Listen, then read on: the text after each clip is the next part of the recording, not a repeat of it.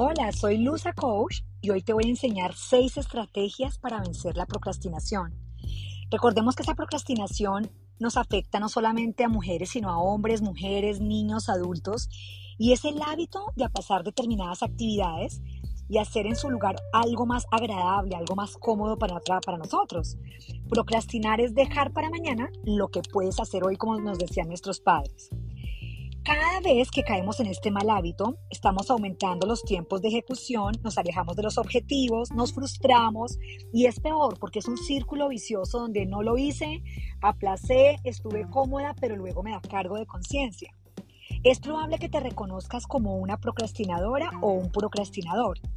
Aunque les cuento que el término, ese término, relativamente que es muy nuevo en la humanidad, es una conducta común y es de toda la vida, pero la buena noticia es que al ser una conducta aprendida también se puede desaprender. Les cuento que el principal eh, disparador de la procrastinación son todos los sentimientos negativos. Cuando estás indecisa, cuando estás de pronto aburrida, estresada, estresado, lo más probable es que recurras a esa conducta. Esto nos ocurre mucho con los aparatos electrónicos. ¿Por qué? Porque nuestro cerebro está necesitando urgente dopamina. Y en ese momento miramos Instagram, miramos TikTok, eh, miramos correos y como que descansamos, pero procrastinamos algo que era realmente importante.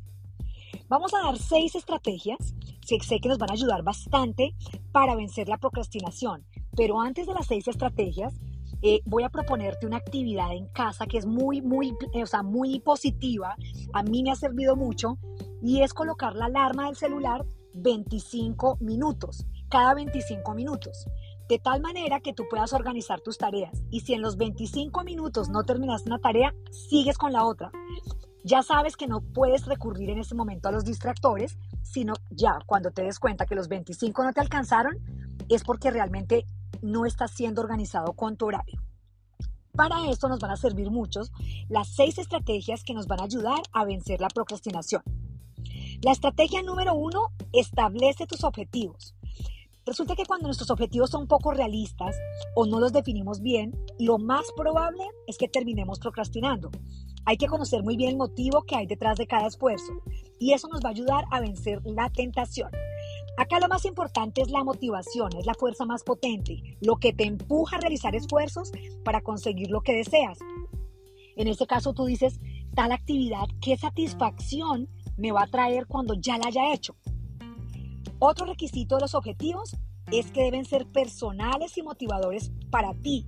Si tú pretendes alcanzar un objetivo que no te resulta atractivo, pues difícilmente te vas a sentir motivado para trabajar en ello. La estrategia número dos es organiza tu día. Esta es importante, acá les hablaba de la alarma de cada 25 minutos, es muy ganadora.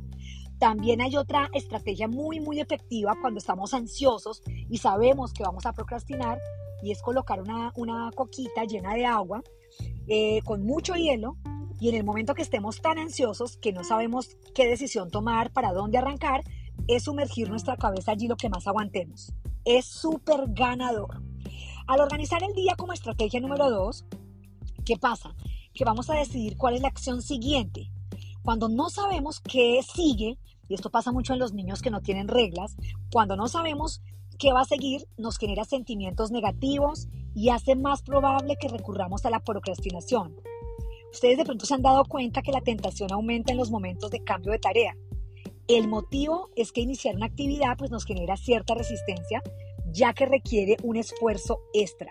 Para evitar, los queridos oyentes, deben tener las actividades diarias planificadas. Hay muchas eh, agenditas, un simple cuaderno, hay tareas, eh, hay, unos diarios de tareas diarias, hay unos organizadores. En cualquier papelería los va a conseguir y son maravillosos. Lo mejor es hacer esa planificación el día anterior. De esta manera iniciamos el día con objetivos ya muy, muy claros. La estrategia número tres es divide tu trabajo. Si te enfrentas a un trabajo demasiado complejo, no sabes cómo empezar, pues es probable que, que asalten las dudas, te sientas sobrepasado, cargado, ansioso, ansioso. Y este tipo de sentimientos negativos lo que ejercen es que sean disparadores de la procrastinación. Cuando te sientes ya incapaz de abordar algo, surge la tentación de aplazar la tarea.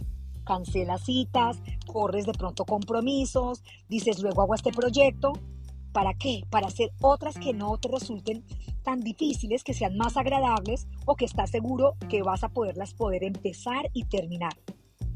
Para evitar esto, la mejor estrategia es dividir tu trabajo en tareas pequeñas y sencillas. Hagamos una lista de lo importante, de lo imprescindible, de lo delegable y lo que podemos llegar a aplazar. Este cuadro es una hoja dividida en cuatro. Cada parte del trabajo se convierte en una tarea simple que una vez terminada te va a generar una sensación de logro, de satisfacción y te va a aumentar la motivación. Estrategia número cuatro, elimina distracciones. Si quieres estar más concentrada o concentrado en tu trabajo, debes eliminar o reducir al mínimo las potenciales fuentes de procrastinación. Es posible que tengas de pronto deseos de comer algo, que estés de pronto un poquito con ansiedad, pero ¿cuáles son esas distracciones? Depende de cada caso. Pero hay algunas que son las comunes hoy en día. Nuestro teléfono, el celular, es la gran tentación debemos todo el tiempo, estamos mirando aquí lo que son redes sociales, internet, videos, música, correos, contactos, bueno, de todo.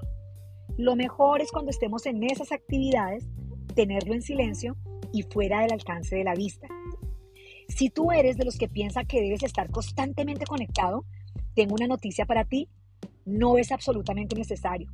Para comprobarlo, puedes preguntarte de todas las notificaciones y te puedes informar cuáles son realmente urgentes si sabes que estás en una tarea que requiere tu 100%, ¿por qué tienes que dejar notificaciones de Instagram? Apágalas, que ya ustedes saben que digitalmente esto se puede hacer y luego las vuelve a conectar uno.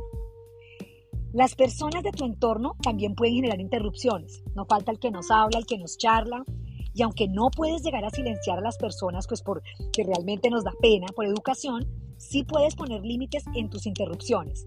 Si estás concentrada o concentrado, te interrumpen, pues muy amablemente le vas a decir, yo te atiendo en un momentico, de, de verdad que dame cinco minuticos y puedes también avisar a tu entorno de los momentos del día que tú no quieres interrupciones.